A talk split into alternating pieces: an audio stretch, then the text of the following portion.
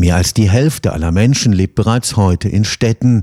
Nach Schätzung der UN wird ihre Zahl bis 2050 auf nahezu 70 Prozent ansteigen. Gleichzeitig sind Städte in extremer Weise den Folgen des Klimawandels ausgesetzt.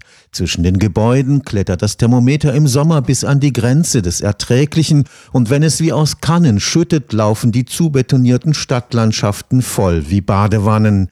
Um das Leben in den Metropolen gegen die Folgen des Klimawandels zu schützen, setzt die Stadtplanung vor allem auf die Begrünung von Dächern und die Ausweitung von Parkanlagen.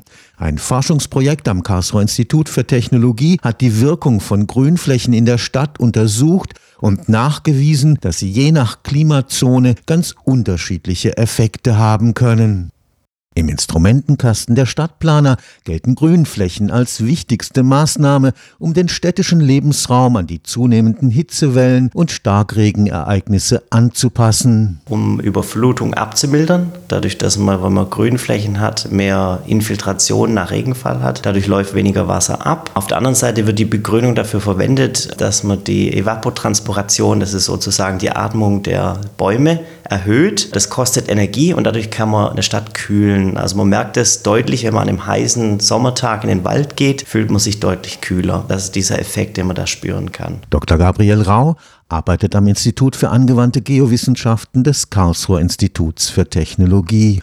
Dort wurde mit Hilfe einer standardisierten Dachbegrünung ein Wasserhaushaltsmodell erstellt. Das bedeutet, wir haben uns angeschaut, wenn wie viel Regen fällt, wie viel wird in den Boden infiltriert, wie viel läuft an der Oberfläche ab und wie viel wird von den Pflanzen verwendet. Und wenn man sich diese Bilanz anschaut, dann sieht man, dass es einen Konflikt zwischen den zwei Möglichkeiten gibt, dass man einerseits Wasser zurückhalten kann und auf der anderen Seite Wasser für die Bäume als Bedarf bereit hat zur Kühlung. Und das war natürlich für uns sehr überraschend, weil da sich die zwei Zweige für die Lösung für beide Probleme in einem mit der Begrünung sozusagen selbst in den Schwanz gebissen hat, weil man entweder das eine oder das andere machen kann, aber oftmals nicht beides. Für viele Klimazonen bedeutet das, Begrünung kann entweder kühlend wirken oder Überschwemmungen verhindern, in der Regel aber nicht beides. Wir können dieses Modell tatsächlich jetzt hernehmen und schauen, in welcher Weltregion welches Problem wie gelöst werden kann. Das heißt, wir haben einen Datensatz, der die sogenannte Rückhaltung quantifiziert. An dem kann man gucken, wo ist man in der Welt und wie viel Rückhaltung kann man erwarten von einer Stadtbegrünung, unter welchen Bedingungen. Und dann haben wir einen zweiten Datensatz, der die sogenannte Kühlung quantifiziert. Und die zwei Datensätze kann man jetzt verwenden Geokoordinaten. Und wenn man die Geokoordinaten kennt, kann man sich das anschauen, wie viel Potenzial hat man für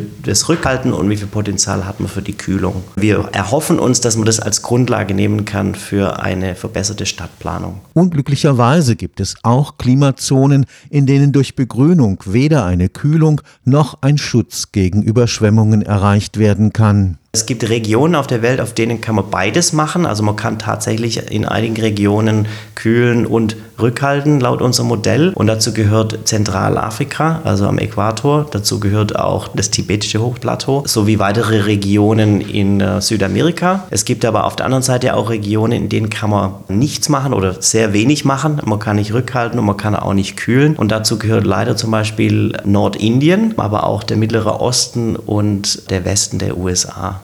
Im Mittelmeerraum fehlt es zunehmend an Wasser, um den Kühlungseffekt der Begrünung zu ermöglichen. Da haben wir tatsächlich vorgeschlagen, man könnte da Grundwasser verwenden. Allerdings muss man hier wahnsinnig aufpassen, weil Grundwasser ist ja auch eine erschöpfliche Ressource und man sollte jetzt nicht einfach das Grundwasser dafür leer pumpen. In dem Bereich sagen wir dann, sollte man tatsächlich dann sogenanntes Greywater verwenden, also gebrauchtes Wasser, was im Haushalt schon mal gebraucht wurde und was man zum Beispiel über solche Maßnahmen recyceln kann. Tropische Städte wie Bangkok oder Jakarta werden regelmäßig von extremen Regenfällen heimgesucht. Da werden begrünte Dächer und Wände auch nicht arg viel weiterhelfen.